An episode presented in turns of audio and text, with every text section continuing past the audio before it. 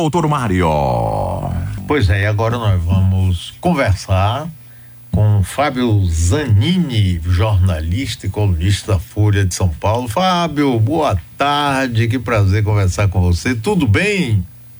Boa tarde, Mário. Boa tarde a todos os, os ouvintes aí da Metrópole. Prazer é meu. Fazia tempo que a gente não conversava, né? Pois é, pensei que você tivesse enjoado, né, assim. Não, de maneira alguma, de jeito nenhum. Estamos aí. Prazer é sempre meu. E meu também. Ô, Fábio, como é que é esse julgamento do ex-presidente no TSE? O que é que você vê? Como é que você imagina que isso vai progredir daqui para frente? Olha, é, é, Mário, o, já, já, começou a virar uma pequena novela, né? Esse julgamento. Estamos indo para o terceiro dia já. É, mas acho que na quinta-feira, amanhã, deve resolver. É, eu tudo indica que vai ser declarada a inelegibilidade do ex-presidente Bolsonaro, não tem muita dúvida com relação a isso.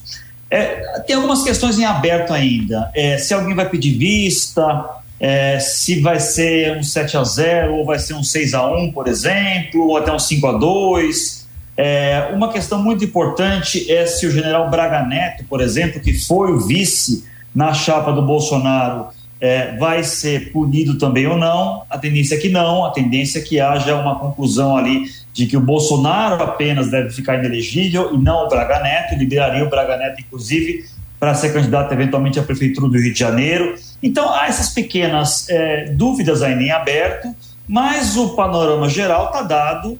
O Bolsonaro vai ser condenado, vai ser declarado inelegível por oito anos, ou seja, só vai poder voltar a se candidatar em 2030, quando vai ter já uma idade mais avançada. É, e uma questão também que a gente tem que prestar atenção é que tipo de efeito político vai ter nisso, né? Qual a reação que os bolsonaristas vão ter? Se ele vai ser martirizado, por exemplo, ou seja, vai ser considerado um marte político, vai aumentar a popularidade dele, a força política dele, por exemplo, a gente não sabe. No caso do, do, do presidente Lula, quando foi preso, a gente sabe que acabou dando uma força política muito grande para ele. Então, isso pode acontecer com o Bolsonaro também. Então, há questões em aberto que a gente tem que esperar um pouco ainda, mas o, a notícia, digamos assim, geral é, disso tudo está dada, ele deve ser declarado inelegível. Aí, senão amanhã, muito em breve.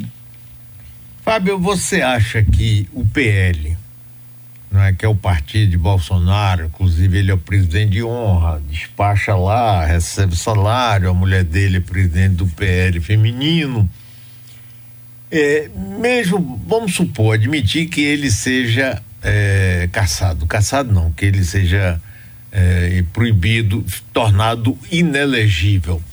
Você acha que o PL continuará abraçado com ele? Porque no próximo ano nós vamos ter eleições municipais. E o PL vai, no meu entendimento, não sei se você concorda, vai querer usar muito Bolsonaro, até isso, a martirização dele, para co conseguir o maior número possível de municípios no Brasil. Qual a sua opinião sobre isso, Fábio? ele vai ser, o PL não vai abandonar Bolsonaro, é, a não ser que apareça algo muito grave, mas tem que ser extremamente grave. Pelo contrário, o PL conta com Bolsonaro para sua campanha municipal do ano que vem, que é usar já está usando na verdade, né? Bolsonaro como um grande cabo eleitoral, levar Bolsonaro para diversos estados, colocar Bolsonaro na televisão, porque mesmo que condenado, como é a tendência, ele continua sendo um ator político importante, ele só não pode ser eleito mas ele pode subir em palanque, ele pode pedir voto, é, ele pode desfilar com candidatos aí para cima e para baixo. O PL tem planos ambiciosos para essa eleição. É, eleger mais de mil prefeitos, por exemplo. O PL tem dinheiro, muito dinheiro, porque fez uma bancada grande na Câmara. O PL tem tempo de TV. É, é, então o PL acha que consegue aumentar muito a sua, a sua, sua quantidade de prefeitos. É, e vai mirar claro, em 2026 já é, é, candidaturas a deputado federal, Congresso, é, eventualmente governadores e até presidente da República. O PL tem alguns nomes que, mesmo é, sem Bolsonaro poder concorrer, o PL vai querer ter uma candidatura à direita, essa direita bolsonarista, como a gente define, vai ter candidato. Tem pode ser o Tarcísio de Freitas, que não está no PL, está no Republicanos, mas poderia haver uma aliança. Fala-se na Michele Bolsonaro, mas eu acho que a Michele está mais encaminhada mesmo para o Senado de Brasília. Esse é, o, esse é o caminho natural, mas ela vai ser colocada aí até o final como um nome possível. Enfim, tem outros nomes colocados, Romeu Zema de Minas Gerais, é, é, Hamilton Mourão, senador, ex-vice-presidente, tem uma série de nomes colocados, mas todos eles vão gravitar muito em torno do Bolsonaro. O Bolsonaro vai ser um cabo eleitoral importantíssimo é, e o PL conta com ele, independente do que acontecer na justiça eleitoral e talvez até ajudado por isso. Se isso ajudar a dar um caráter aí de que o Bolsonaro é injustiçado, pode ajudar muito esse discurso. Estou conversando com o jornalista, colunista da Folha, Fábio Zanini. Fábio, vamos pular agora para o Congresso Nacional, Arthur Lira. Ele, eh, com toda a força que o, o, o cargo de presidente da Câmara Federal dá, além disso, ele tem uma quantidade grande de deputados que seguem a orientação dele, mas ele está sendo também um pouco minado ou muito por essas denúncias que aparecem de irregularidades, negócios do kit robótica, negócios de minas, um policial que dá plantão de 24 horas na delegacia, mas é dono de não sei quantas empresas que movimentam milhões. Você acha que isso pode fazer com que ele baixe um pouco a bola e não queira ser tão é, dono da bola e dizer assim: para o jogo que eu vou levar a bola para casa?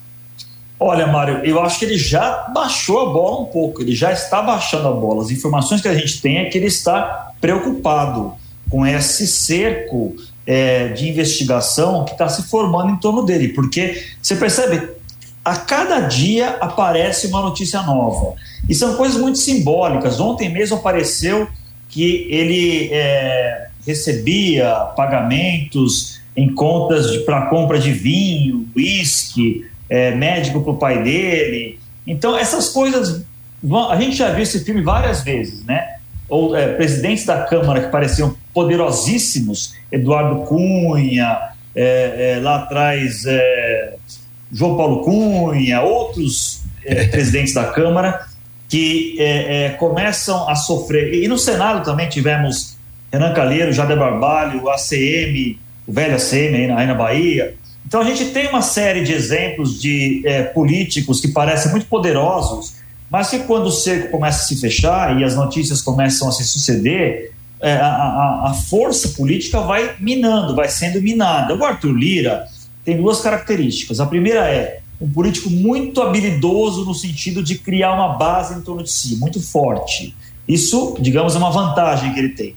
Mas ele tem um lado mais complicado também, que é uma certa personalidade difícil, autoritária às vezes. Ele não é uma pessoa muito querida na Câmara, ele é temido. Temido ele sempre foi, mas não é muito querido. Então, numa hora como essa, é, o Arthur Lira, que não é, não é burro, longe disso, percebe que ele tem que baixar a bola. Ele tem que tentar conquistar alguma simpatia do plenário. Então, o Arthur Lira já está se comportando como alguém digamos, mais humilde, um pouco mais humilde, um pouco mais humilde, calma lá também, né, o Arthur Lira, um pouco mais humilde e, e, e rezando para essa tempestade passar. Agora, a tempestade, nesse momento, não dá sinais de passar, é, e se começar a, a, a se cristalizar uma situação em que o Arthur Lira perde força e não consegue mais impor a sua pauta, por exemplo, na Câmara, controlar a pauta da Câmara, é, ter uma relação é, de força com o governo federal, é, Arthur Lira pode ser rifado. Essa possibilidade existe, não é a mais provável nesse momento, mas a depender do que acontecer nas próximas semanas e meses, pode ser um cenário que nós tenhamos em breve. É, esse, essa coisa não é fácil, não é complicado, né? Porque eu também me lembrei, você falou de presidente da Câmara, esse aí, menos poderoso, Severino Cavalcante. Severino que foi derrubado, inclusive, por causa de um arrendamento. De, ele queria receber 10 mil reais, alguma coisa assim, de um restaurante que funcionava na, na Câmara. Rapaz, Exato. é demais, né? E Eduardo Cunha, né, rapaz, que foi aquele todo poderoso, também inteligentíssimo, habilidoso e tudo, mas rapaz, aqui no Nordeste, Fábio, tem um ditado popular que diz o seguinte: atrás de um pau grosso vem sempre um mais grosso. é, então. Essa é boa, essa é boa, essa é boa. É As pessoas mesmo. às vezes não se Bom dão resumo. conta disso, né? Exato, exato. Agora, essas CPIs que estão acontecendo aí no Congresso Nacional, e a gente está vendo muito, muita briga, muita disputa dentro, às vezes saindo dos limites, o pessoal ficando extremamente agressivo, tal, tal. Como é que você está vendo? Você acha que vai para algum lugar ou vai ser só um palco de encenações? Olha, por enquanto nós temos duas CPIs mais importantes, né? Que são a do MST e a dos atos golpistas de 8 de janeiro.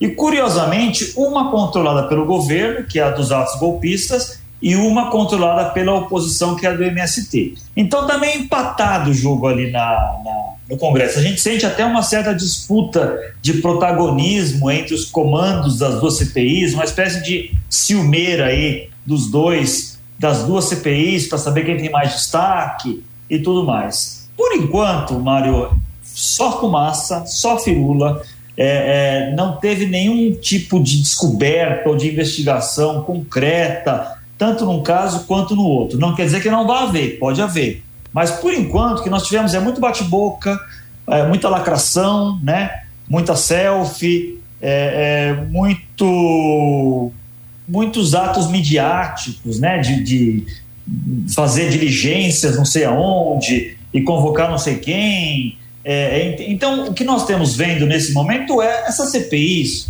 é, é, raramente as CPIs dão alguma coisa concreta. Acontece, né? A CPI da Covid, por exemplo, foi uma CPI importante. Antes dela tivemos CPI, CPI dos, dos alunos de orçamento, CPI do Collor, mas a grande maioria das CPIs ela serve de palco político e apenas isso.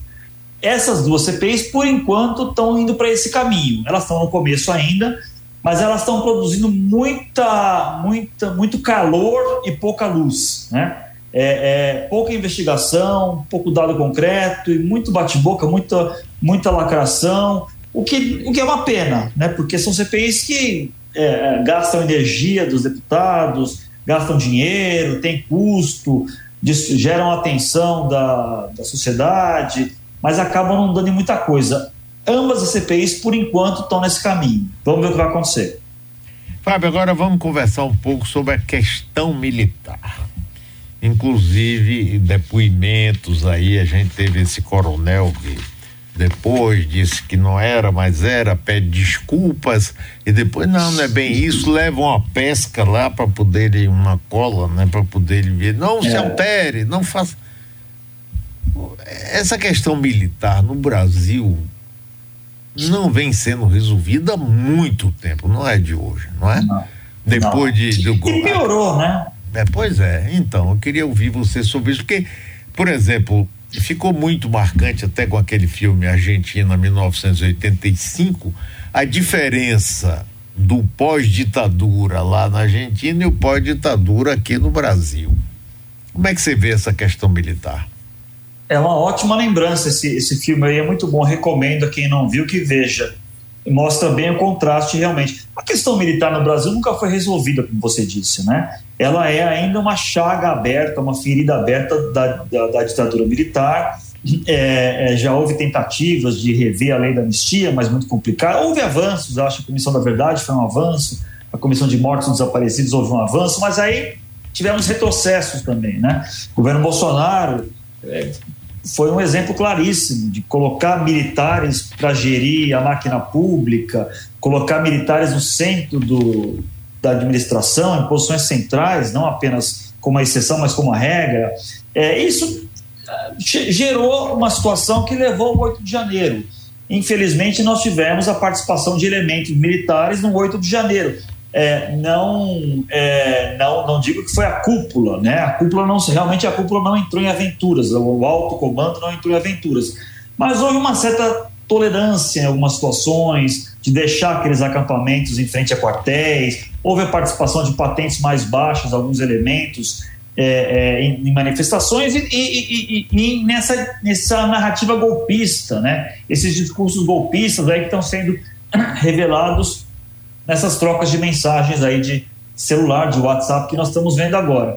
Então isso tudo é um sintoma de uma coisa não resolvida no Brasil, que caminhou-se para resolver, mas tivemos retrocesso e agora o governo Lula tem essa tarefa, tem essa missão de, de atuar com muito cuidado, né? É, uma, é, um tema delicado. Quer dizer, você tem que punir, tem que punir os militares que participaram daquilo, mas você também não pode desmoralizar a caserna. Você tem que, você tem que tentar virar a página, tentar fazer uma agenda positiva. Então, o, ministro José Múcio, por exemplo, da Defesa, tem um emprego que eu não invejo de jeito Nem nenhum. Eu. Um emprego dificílimo, que é tentar fazer essa sintonia fina. É, é, eu acho que vai demorar um tempo ainda. Eu acho que o governo Lula vai ser um governo de quatro anos tentando pisar em ovos para resolver isso. É, é, e não é fácil, porque justamente nós temos essa, essa herança né, não resolvida que vem desde a ditadura. Muito bem, Fábio, que bom conversar com você, viu? Eu agora vou Obrigado. tentar lhe pegar em outros horários que com esteja aqui. É uma alegria, um prazer. Muito obrigado, obrigado. mesmo. Um abração. Obrigado.